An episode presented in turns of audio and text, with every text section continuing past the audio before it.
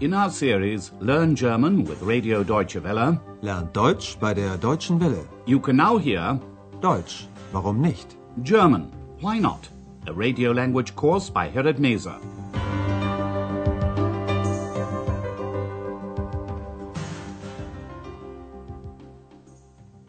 Hello and welcome back. Today you can hear lesson 24. In the last lesson we heard about Emperor Barbarossa. After his death in 1180, a legend grew up about him. Listen to this excerpt and try to identify the relative clause. Kaiser Barbarossa starb sehr plötzlich. Aber niemand wollte glauben, dass er wirklich tot war. Und so entstand ein Mythos, an den manche heute noch glauben. Today Andreas is visiting a popular tourist destination, Wartburg Castle in the west of Thuringia. The lesson is called Luther in the Wartburg, Luther auf der Wartburg.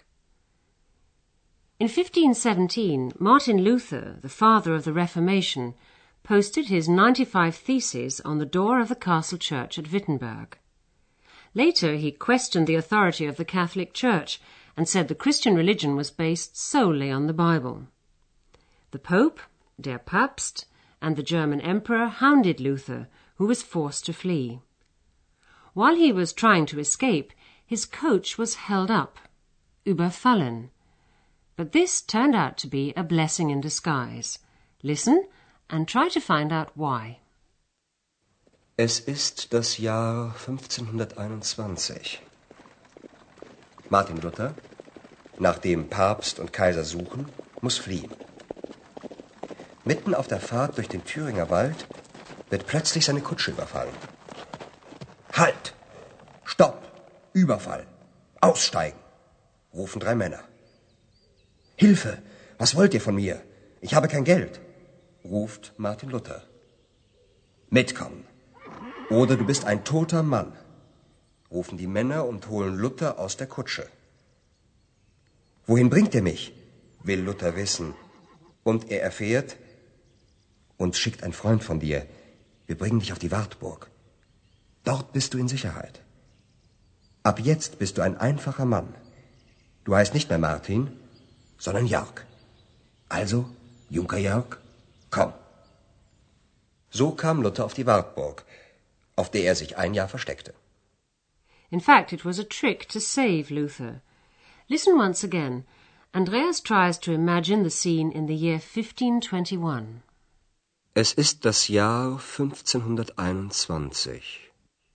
Shortly before this, Luther had expressed the view that people didn't need the Bible to be interpreted by the Pope or any other representatives of the Church. Since Luther refused to withdraw this thesis, he was hounded by the Pope and the German Emperor and had to flee for his life. Martin Luther, nachdem Papst und Kaiser suchen, muss fliehen. While he was trying to escape in the Thuringian forest, his coach, seine Kutsche, was held up. Mitten auf der Fahrt durch den Thüringer Wald wird plötzlich seine Kutsche überfallen. Andreas tries to imagine the scene. Three men stopped the coach and shouted, Halt! Stop! This is a hold-up. Get out. Halt! Stopp! Überfall! Aussteigen! rufen drei Männer. Luther tried to hold the men off by saying that he had no money. Hilfe! Was wollt ihr von mir? Ich habe kein Geld, ruft Martin Luther. But they didn't pay any attention. They pulled him out of the coach and threatened that if he didn't come with them, he would be a dead man. Mitkommen. Oder du bist ein toter Mann, rufen die Männer und holen ihn aus der Kutsche. Luther tried to find out where they were taking him. Wohin bringt er mich?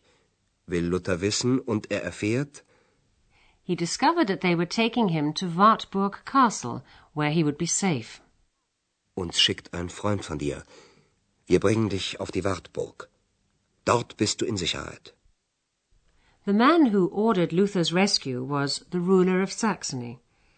So that no one would recognize him, Luther was given a new identity. He was to pretend to be an ordinary man called Jörg. Ab jetzt bist du ein einfacher Mann. Du heißt nicht mehr Martin, sondern Jörg. Martin Luther was taken to the Wartburg, where he was kept in hiding for a year. So kam Luther auf die Wartburg, auf der er sich ein Jahr versteckte. Luther used his time at the Wartburg well. He translated the New Testament into German. This became the basis for written German as we know it today.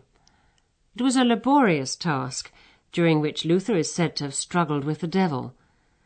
Listen now to the story of the ink stain, der Tintenfleck, on the wall, an der Wand. In those days people wrote in ink, which was kept in an inkwell, ein Tintenfass. A tour guide at the Wartburg explains the story of the ink stain on the wall of Luther's room at the Wartburg. Das hier ist also das Zimmer von Luther. Und hier ist der Tisch, an dem Luther arbeitete. Sie wissen ja, hier übersetzte er das Neue Testament. Er hat dazu nur ein Jahr gebraucht. Nur ein Jahr. Natürlich hatte er auch Probleme. Nein, nicht bei der Übersetzung, sondern mit dem Teufel. Der Teufel, dem diese Arbeit gar nicht gefiel, ärgerte Luther. Und um den Teufel zu vertreiben, hat Luther sein Tintenfass genommen und nach dem Teufel geworfen. Das Tintenfass traf leider nicht den Teufel, es traf die Wand. Hier, sehen Sie? Da ist der Fleck immer noch. Immer noch der alte Fleck? Psst, Ex. Nein, natürlich nicht. Der Fleck wurde für die Touristen extra nachgemalt. A guide is showing tourists round the Wartburg. She points out Luther's room and the table where he used to work. Das hier ist also das Zimmer von Luther. Und hier ist der Tisch, an dem Luther arbeitete. She goes on to say, As you know, it was here that Luther translated the New Testament. Sie wissen ja, hier übersetzte er das Neue Testament. According to legend, Luther was tormented by the devil. The guide goes on to explain the devil, who was not at all pleased at this work, annoyed Luther. Der Teufel, dem diese Arbeit gar nicht gefiel, ärgerte Luther. Luther, so the story goes, picked up his inkwell to drive away the devil. Und um den Teufel zu vertreiben, hat Luther sein Tintenfass genommen und nach dem Teufel geworfen. Unfortunately, instead of striking the devil, the inkwell hit the wall. Das Tintenfass traf leider nicht den Teufel, es traf die Wand. The ink left a stain that can still be seen on the wall, or as Andreas points out, it's been repainted just for the tourists. Hier, sehen Sie, da ist der Fleck immer noch. Immer noch der alte Fleck? Psst, Ex. Nein, natürlich nicht. Der Fleck wurde für die Touristen extra nachgemalt. Even in Luther's day, the translation of the New Testament was what you might call a bestseller, as it still is today. And now it's time to take a look at some of the grammar we've come across in today's lesson.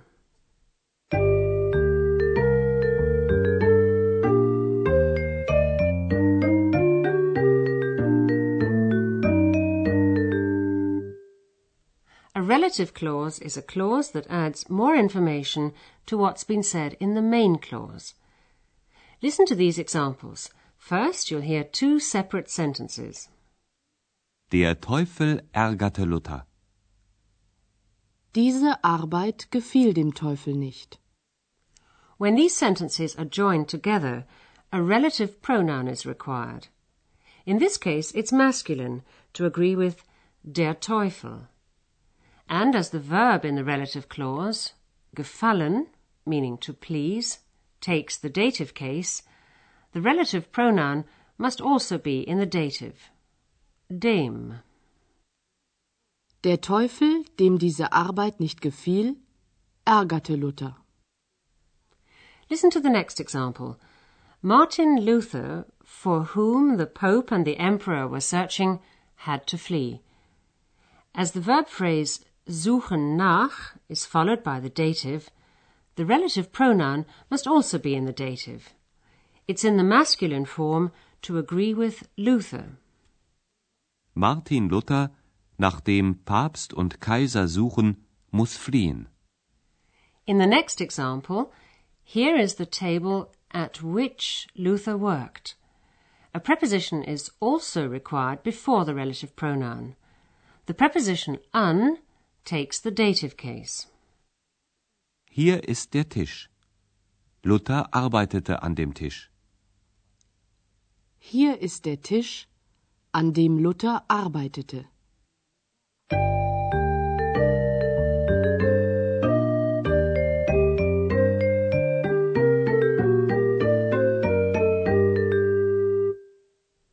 Now you can hear the dialogues again from the beginning. And while you're listening, sit back and relax.